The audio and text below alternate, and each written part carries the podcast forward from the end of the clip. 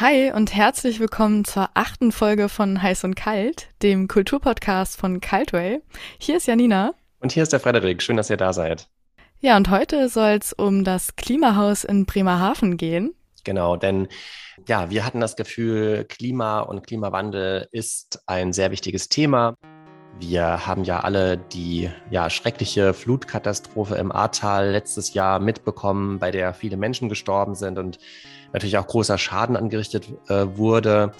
Ja, und jetzt im Januar diesen Jahres kam dann der Sturm Nadja, der große Teile Deutschlands und auch anderer Länder in Europa verwüstet hat.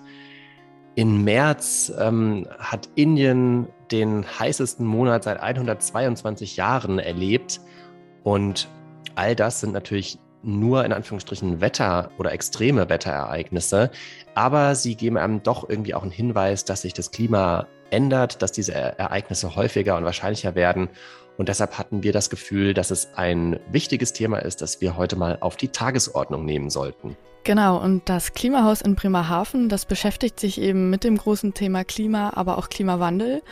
Und das liegt in Bremerhaven direkt an der Nordsee im alten Hafen und sieht von außen ein bisschen aus wie ein Schiff.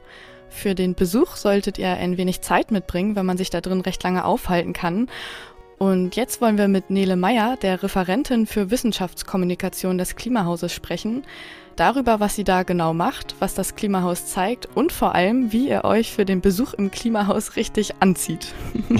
genau, denn so viel kann man schon mal vorwegnehmen. Das Klimahaus ist kein äh, reguläres Museum in Anführungsstrichen, sondern es ist ein Erlebnisort, wo ihr euch in die verschiedenen Klimazonen reinfühlen könnt. Und ja, bevor wir mit dem Interview gleich starten, vielleicht noch mal eine kurze Bitte von unserer Seite. Wenn euch der Podcast gefällt, dann gebt uns gerne eine positive Bewertung ab. Genau, und jetzt freuen wir uns auf Nele Meyer, die Referentin für Wissenschaftskommunikation am Klimahaus.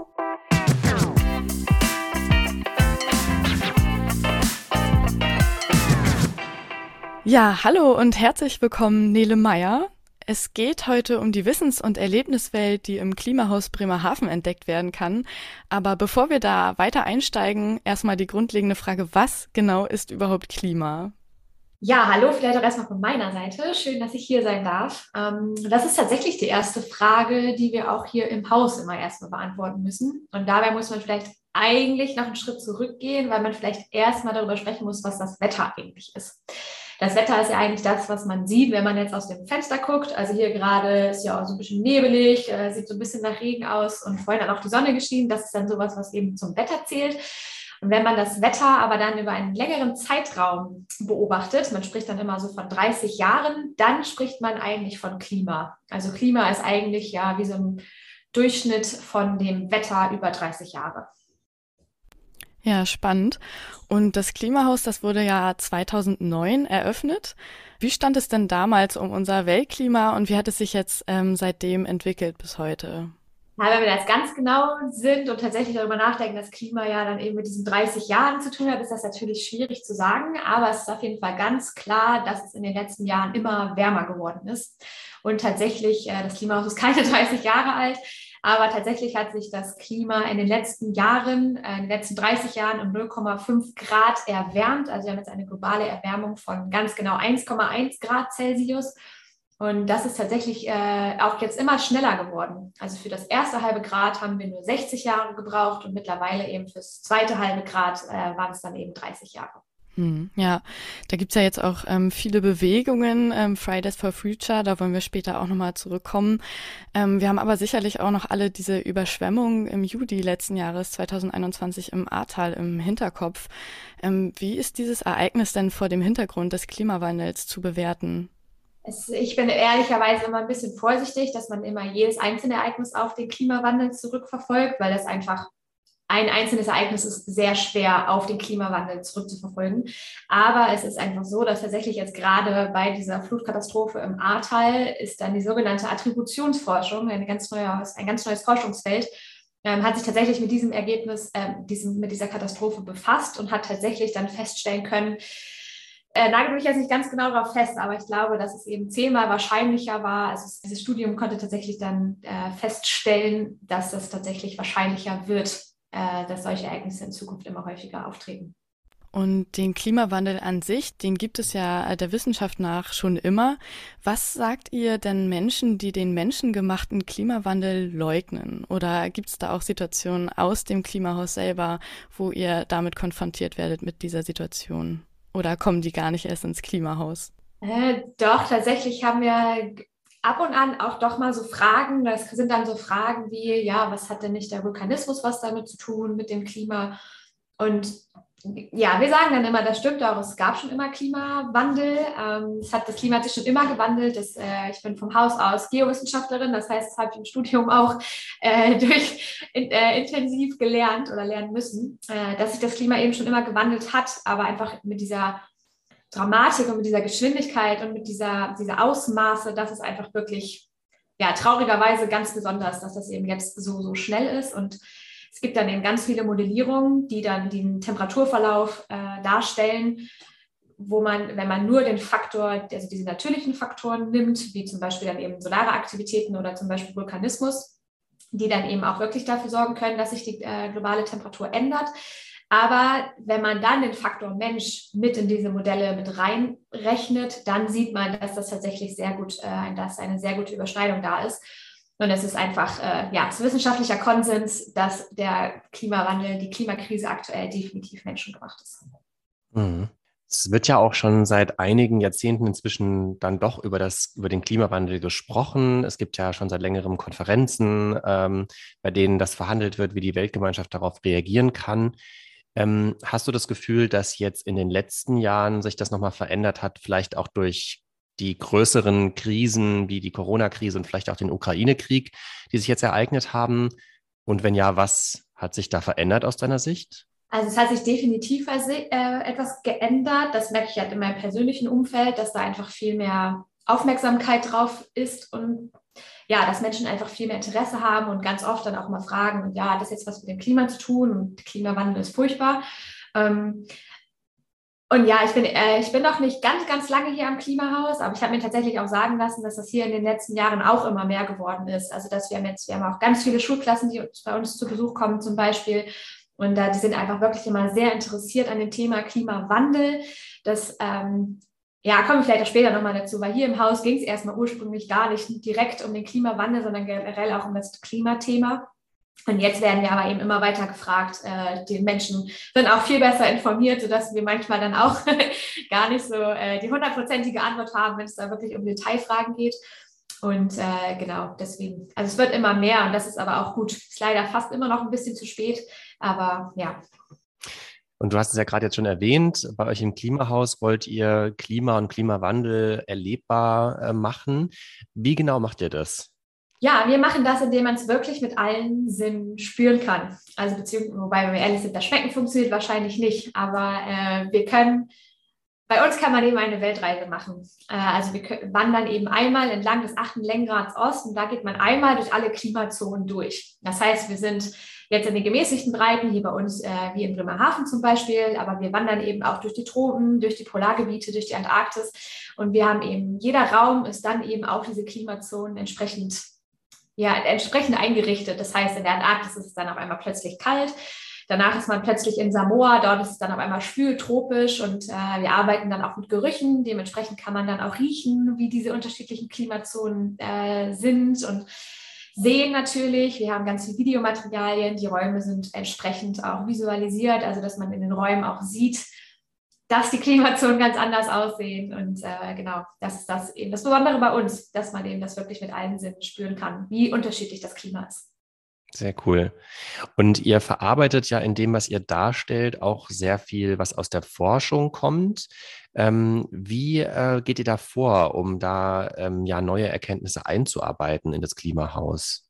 Ja, also wir machen ja keine eigene Forschung, das ist uns äh, leider nicht mehr möglich, aber äh, meine Kollegin und ich, wir arbeiten zusammen eben in der Wissenschaftskommunikation und äh, meine Kollegin ist eben Meteorologin, das heißt, sie achtet dann hauptsächlich so auf das Wetterthema und ich bin ja Geowissenschaftlerin, das heißt, ich versuche dann so bei in Richtung Meere, Ozeane und auch Polargebiete dann auf dem, ja, auf dem neuesten Level zu bleiben, zu sein und ja, wir schauen dann zum Beispiel auch, was für Pressemitteilungen da sind. Wir versuchen dann die Institute zu beobachten, woran die arbeiten, was die neuesten Erkenntnisse sind. Äh, meine Kollegin ist eben dann auch mit dem Deutschen Wetterdienst zum Beispiel, dann äh, schaut sich dort an, wie sich das Wetter entwickelt und ja, wir versuchen dann eben auf dem neuesten Stand zu bleiben. Manchmal eben ein bisschen schwierig, weil wir eben kein eigenes Forschungsinstitut sind, aber wir versuchen dann auch natürlich in Kontakt mit den anderen Instituten zu sein. Hast du da so eine Erkenntnis, über die du in den letzten Wochen gestolpert bist, ähm, die dir noch im Kopf geblieben ist? Äh, ja, tatsächlich schon. Äh, es kommt vielleicht äh, ein bisschen, also es geht ja ganz viel, wird immer über diese Korallenbleiche gesprochen. Äh, das ist ja, wenn die Ozeane zu warm sind, dann fangen ja mhm. die äh, Korallen an zu bleichen, weil in den Korallen leben ja normalerweise Algen, äh, die dann eben auch für diese bunte Farbe sorgen. Und wenn es wärmer wird, dann sind diese Algen gestresst und dann werden die eben von den Korallen abgestoßen. Mhm. Das, vielleicht sogar zwei Erkenntnisse dann, weil jetzt gerade ganz neu äh, vor zwei Wochen, glaube ich, nochmal rausgekommen, dass aktuell 90 Prozent des Great Barrier Reefs in Australien von der Korallenbleiche äh, betroffen sind. Aber was mich tatsächlich besonders beeindruckt, auch negativ eigentlich beeindruckt hat, äh, wo ich aber noch lange drüber nachdenken musste, ist, dass man jetzt auch in Neuseeland festgestellt hat, dass Schwämme ausbleichen. Äh, mhm. Und das war tatsächlich etwas, was ich vorher gar nicht wusste, was wohl auch den Forschenden nicht so ganz äh, bekannt war, dass eben auch Schwämme ausgleichen können. Weil die sind normalerweise nicht so sensibel wie die Korallen. Okay. Unser Thema ist ja auch hauptsächlich die grundlegenden ähm, Klimathemen, die im Klimahaus gezeigt werden. Dafür gab es ja damals auch eine Forschungsreise entlang des achten Längengrades. Wie viel lief das denn genau? Genau, das ist ja diese ganze Basis, die wir hier eigentlich haben, dass eben vor mehr als 20 Jahren ist Axel Werner, jetzt offiziell unser Reisender im Klimahaus Bremerhaven, eben wirklich auf diese Reise gegangen. Bremerhaven liegt eben auf dem achten Längengrad Ost und ist dann eben ja, eigentlich einmal um die Erde rum und hat dann eigentlich seine eigenen Erkenntnisse, Erlebnisse, Eindrücke wieder mit nach Hause gebracht. Und ähm, ja, äh, ich war natürlich dann leider vor 20 Jahren nicht mit dabei, äh, aber es muss eine tolle Zeit gewesen sein und es ähm, musste auch dann schnell nochmal spontan noch immer drauf reagieren. Und äh, viel spannender ist dann, äh, ist nicht viel spannender, aber es ist dann auch ähnlich spannend, weil jetzt gerade nach 20 Jahren ist äh, ein Reiseteam nochmal losgereist und hat tatsächlich einige der Reisestationen nochmal besucht. Und da habe ich dann ein bisschen mehr drin gesteckt und äh, das war auch schon sehr aufregend. Dann im Vorfeld musste man eben auch viel recherchieren was für Themen möchte man vielleicht nochmal neu aufgreifen, was für Themen möchte man zeigen. Und äh, ja, das ist einfach, ja, das ist dann was Besonderes so im Arbeitsalltag, dass man sich dann auch mit solchen Sachen beschäftigen darf. Ja, und diese Reise durch die verschiedenen Klimazonen, wie genau äh, wird das dann gestaltet? Also ich weiß, ich war, als ich, ich glaube, zwölf Jahre alt war, ähm, in der Ausstellung und erinnere mich bis heute an den Rundgang, ähm, dass es ja dann in die verschiedenen Klimazonen geht und dann an den Regenwald erinnere ich mich noch sehr genau und auch an die Kälte in der Antarktis. Ist das Ganze denn vorrangig für Kinder beziehungsweise Familien gedacht gewesen? Die ursprüngliche Idee bin ich mir jetzt gar nicht so ganz sicher, aber es ist definitiv so, dass wir jetzt nicht nur Schulkinder oder eben junge oder eben Familien ansprechen. Es ist tatsächlich so, dass wir wirklich eigentlich durch alle Altersklassen weg ähm, ja, Gäste haben. Äh, wir sind auch ein außerschulischer Lernort, äh, gerade auch ganz frisch ausgezeichnet im Übrigen. Und ähm, deswegen haben wir auf jeden Fall wirklich sehr viele Schulklassen, die dann zu uns zu Besuch kommen. Und wir haben eben auch verschiedene Bildungsprogramme, die gebucht werden damit man sich dann eben mit dem Thema Klima, Wetter und so weiter so ein bisschen weiter auseinandersetzen kann. Hm. Das war auch ganz spannend, denn wenn man bei Google nach Begriffen sucht, erscheinen ja auch häufig gestellte Fragen in dem Zusammenhang mit dem Suchwort, das man eingegeben hat. Und wenn man Klimahaus googelt, kommt als eine der ersten Fragen, wie muss ich mich für das Klimahaus anziehen? ja. Und eine Besucherin empfiehlt hier ähm, in ihrer Google-Bewertung einen Zwiebellook. Was ist denn dein Tipp? äh, ich mein Tipp ist tatsächlich, wir werden das auch regelmäßig gefragt, bevor wir auf Führung gehen, was da bitte anziehen sollen. Und die meisten Leute möchten nämlich gerne ihre Jacke anbehalten, weil es ja die kalte Antarktis gibt. Aber ich persönlich, also ich laufe eigentlich fast immer nur im T-Shirt durch die äh, Reise, weil ich es eben sehr, äh, ich finde es meistens äh, sehr warm und zu warm. Und äh, genau, aber Zwiebellook ist da wahrscheinlich die beste der beste äh, ja, Durchschnitt vielleicht, weil die Antarktis äh, sind natürlich da minus 5 Grad in der Antarktis, aber das ist auch nur eigentlich ein ganz kurzer Teil der Reise. Also man wird nicht erfrieren, wenn man auch nur im T-Shirt und bei zu Besuch ist. Du selber bist ja Referentin für Wissenschaftskommunikation. Kannst du uns noch mal ein bisschen erklären, was du da genau, was da deine Tätigkeiten sind in dieser Rolle? Ja, ganz einfach gesagt sorgen wir vielleicht dafür, dass wir intern und extern so auf dem neuesten Kenntnisstand bleiben, würde ich jetzt mal so sagen. Wir sorgen zum Beispiel intern dafür, dass wir Schulung anbieten für unsere MitarbeiterInnen. Ähm, wenn es Neuigkeiten aus der Klimawelt, aus der Wetterwelt gibt, dass wir die auf jeden Fall breit streuen, damit unsere, ja, damit eben auch äh, unsere KollegInnen aus der Ausstellung tatsächlich dann eben bestens ja, vorbereitet sind, dann auch auf irgendwelche Rückfragen. Und äh, für extern schauen wir dann eben auch, wie wir das dann entsprechend kommunizieren können. Also wir arbeiten zum Beispiel sehr, sehr eng auch mit der Presse zusammen, äh, mit der Presse und der Marketingabteilung. Ähm, schauen, zum Beispiel eben jetzt so, so Gast bei einem Podcast zu sein oder eben Anfragen generell von der Presse. Äh, wir machen dann eben aber auch für extern, machen wir dann eben auch Führungen zum Beispiel oder Vorträge oder nehmen an Podiumsdiskussionen teil.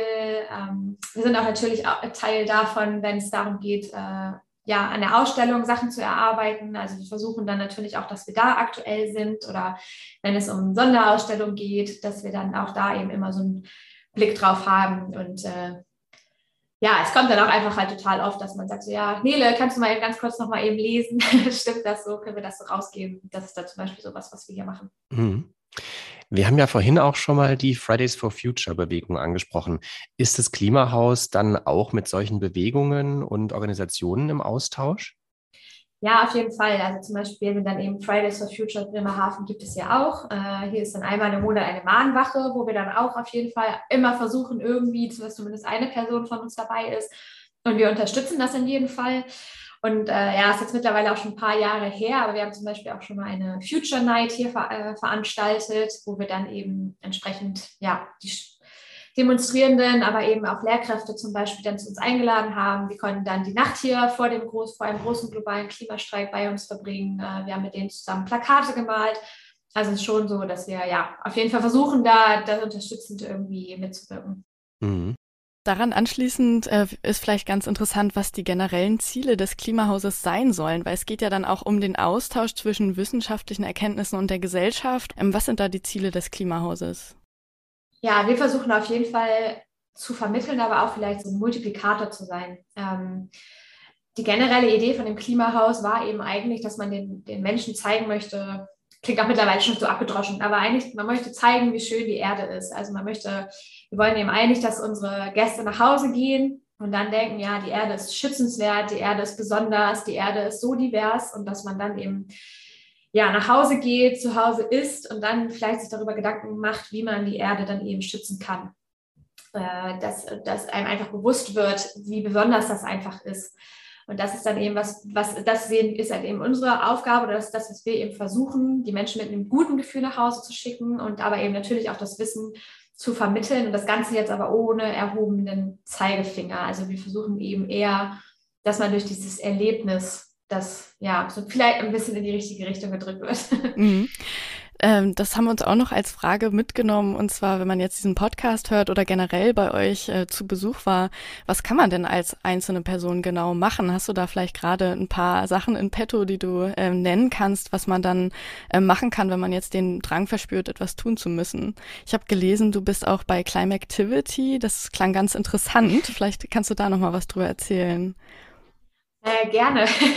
äh, genau, Climate Activity ist eben zum Beispiel dann so ein Projekt, wo ich ehrenamtlich mit dabei war, hm, wo es eben eigentlich, ja, es ist eine tolle Projektidee, wo eben eine App zum Beispiel entwickelt wurde, womit so Quiz, heißt das von Quiz, weiß ich immer nicht, Quizzes, Quiz, es sind mehrere Quiz-Fragen. Äh, und äh, dass man dann eben sich da auch so vorsichtig rangeführt wird und man ist aber eben auch spielerisch, dass man sich auch so Challenges setzen kann, dass man auch ein bisschen an die Hand genommen wird und sich dann auch so ein bisschen so betteln kann, wer dann vielleicht mehr weiß, weil man im Endeffekt nämlich dann einen Klimawald digital wachsen lassen kann. Ähm, genau, und dann das Ganze ist aber eben auch verbunden, also in diesem Climate Activity Projekt, dass man auch so äh, Vor-Ort-Veranstaltungen vorbereitet, beziehungsweise jetzt während der Pandemie geht das auch immer digital, äh, dass man eben einmal im Monat sich dann auch zum Austausch trifft, dass man auch da einfach so ein bisschen in die Hand genommen wird, weil es sind äh, dann eben auch vielleicht zu dem ersten Teil der Frage, es sind eben dann auch diese kleinen Dinge, die dann eben auch den Unterschied machen, wenn einfach jede Person so eine Kleinigkeit, die einem selber möglich ist, anpassen kann, dann, dann hilft das eben schon, wenn man einmal mehr auf das, ja, gerade jetzt passend zum 9-Euro-Ticket, wenn man sich das jetzt zum Beispiel zulegt, ist das zum Beispiel einmal ein schönes Zeichen äh, für eine Mobilitätswende, ähm, dass man eben einmal öfter mit dem Zug fährt, mit dem Fahrrad fährt, einmal öfter das Auto stehen lässt. Ein großer Faktor ist tatsächlich auch immer das Thema Ernährung. Ähm, pflanzliche Ernährung ist einfach sehr, sehr viel klimafreundlicher als äh, auch Fleisch zu essen. Das sind so diese Dinge, die man wirklich im kleinen Rahmen machen kann. Eben auch einmal öfter vielleicht mit dem Zug in den Urlaub fahren, anstatt zu fliegen. Und nichtsdestotrotz reicht es aber mittlerweile nicht mehr, wenn nur die Menschen selber die kleinen Stellschrauben drehen, sondern es müssen auch wirklich mittlerweile grundlegende Dinge geändert werden. Mhm. Ja, wo wir gerade bei dem Thema Reisen sind, äh, wir hatten noch einen anderen Google Review gesehen, wo eine Person gesagt hat, dass sie extra 350 Kilometer angereist ist, um sich das Klimahaus anzuschauen. Äh, wir wissen jetzt natürlich nicht, ob die Person mit dem Auto gefahren ist oder mit dem Zug gereist, aber uns hat sich dann die Frage gestellt, gibt es denn in Deutschland noch andere Einrichtungen, die auch ähnliche Ziele verfolgen, wie ihr das macht? Oder gibt es Möglichkeiten, das Klimahaus auch digital irgendwie zu erleben? Vielleicht das zweite zuerst. Nein, aktuell haben wir nicht wirklich die Möglichkeit, das Klimahaus digital zu erleben. Also da müsste dann bestenfalls natürlich dann schon mit dem Zug anreisen. auch hier gerade mit dem 9-Euro-Ticket geht das ja gerade sehr gut. wir haben auch gerade gestern äh, geschaut, wie man aus München nach Bremerhaven reisen kann. Es sind wohl nur knappe elf Stunden. Also äh, mhm. geht Das wohl. ist doch perfekt. Das hört sich sehr gut an. genau. Ähm, ja, und äh, also ich glaube, dass sie tatsächlich mit dem, was wir hier alles haben, dass sie doch tatsächlich, äh, ja, es ist aber so schwierig, das so klar zu sagen, aber ich glaube, mit dem, was wir hier so haben, stehen wir tatsächlich in Deutschland äh, relativ alleine da, also gar auch eigentlich weltweit ähm, gibt es eigentlich nichts, was so richtig mhm. ähnlich ist, wo man wirklich das ganze Klima wirklich so erlebbar äh, mitnehmen kann. Mhm. Denkst du, das liegt daran, dass Deutschland so sich irgendwie als eines der Zentren für ähm, die Klimabewegung entwickelt hat? Oder woran liegt es, dass es solche Häuser nicht in anderen äh, Ländern gibt?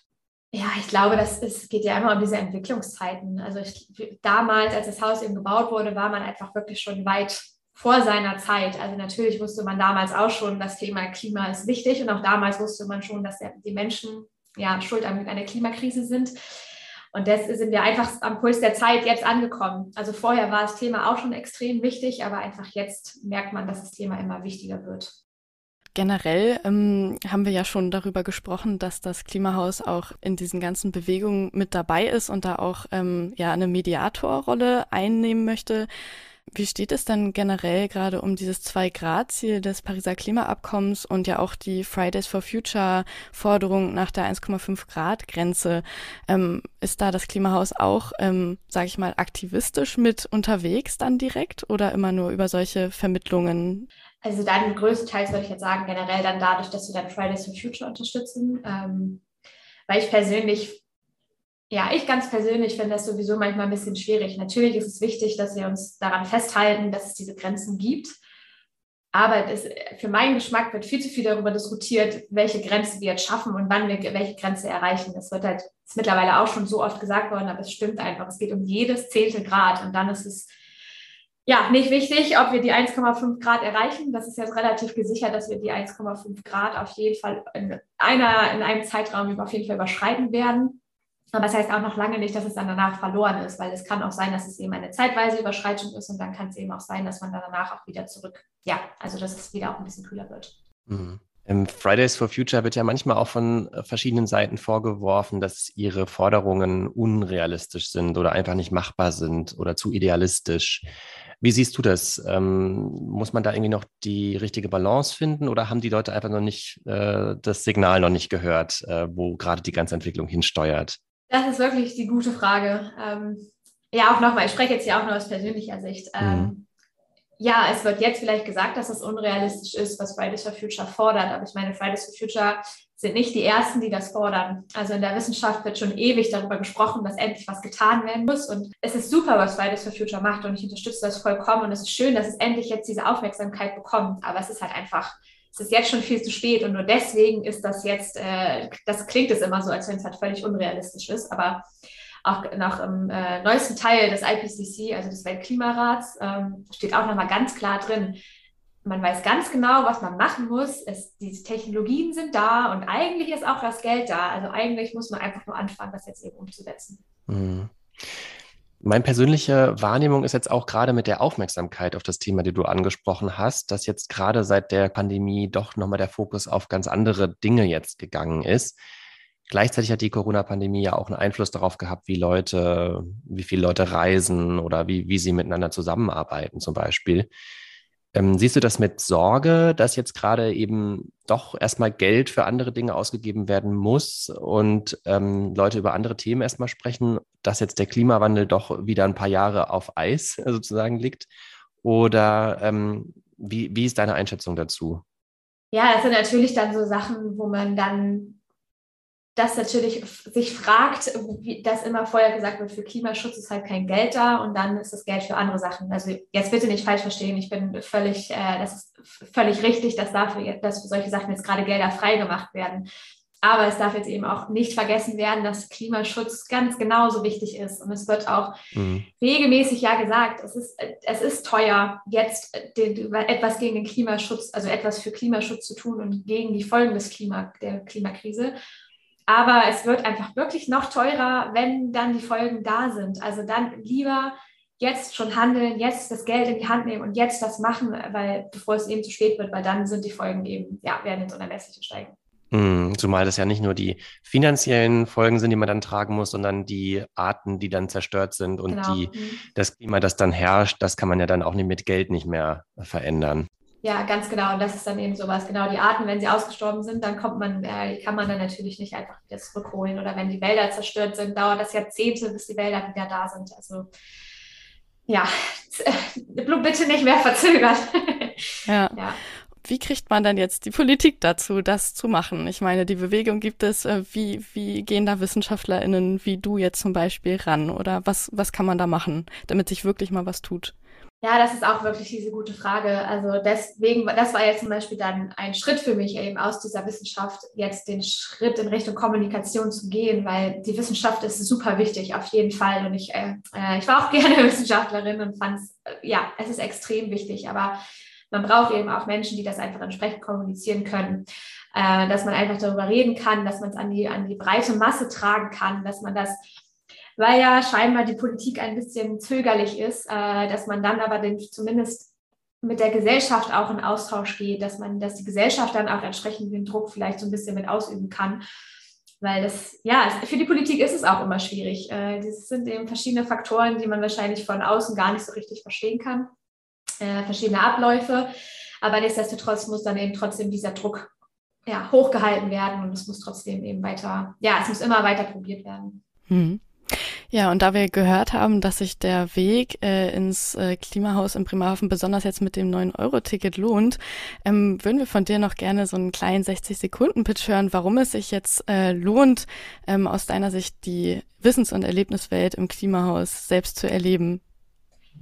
Es lohnt sich auf jeden Fall, zu uns ins schöne Bremerhaven zu kommen, ins Klimahaus, ähm, weil man bei uns eben einfach die Möglichkeit hat, klimafreundlich einmal um die ganze Erde zu reisen, die verschiedenen Klimazonen kennenzulernen. Ich meine, man kann halt irgendwie auf 500 Quadratmetern in nur dreieinhalb Stunden durch die heiße Wüste von Niger wandern. Dann geht man im Anschluss ins schwültropische Kamerun, bevor es in die kalte Antarktis geht. Und äh, dann in meinen Lieblingsraum nach Samoa, wo es dann auch nochmal schön tropisch ist, wo man auch noch ein bisschen mit den Korallen äh, tauchen kann, zumindest gefühlt. Und äh, deswegen lohnt es sich auf jeden Fall, auf diese Reise zu gehen, das, das Klima kennenzulernen, die Schönheit der Erde zu sehen. Und äh, dann haben wir natürlich auch noch ganz viele schöne andere Ausstellungsbereiche, die auf jeden Fall auch einen Besuch wert sind. Ja, vielen Dank, Nele Meyer, für das interessante Gespräch mit dir. Vielen Dank auch. Und wir hoffen, wir konnten dem einen oder der anderen ein bisschen Lust machen, mal die verschiedenen Klimazonen im Bremerhavener Klimahaus zu entdecken und einen Besuch abzustatten. Und wenn ihr euch für kulturelle Themen und wissenschaftliche Themen interessiert, dann schaut gerne auch mal in unsere Cultway App rein. Da könnt ihr ja verschiedene Inhalte von Museen und anderen kulturellen Einrichtungen aus ganz Deutschland entdecken. Und die App könnt ihr euch einfach kostenlos herunterladen. Ansonsten vielen Dank fürs Einschalten und Zuhören und wir freuen uns, wenn ihr auch bei der nächsten Folge wieder dabei seid. Genau. Ciao.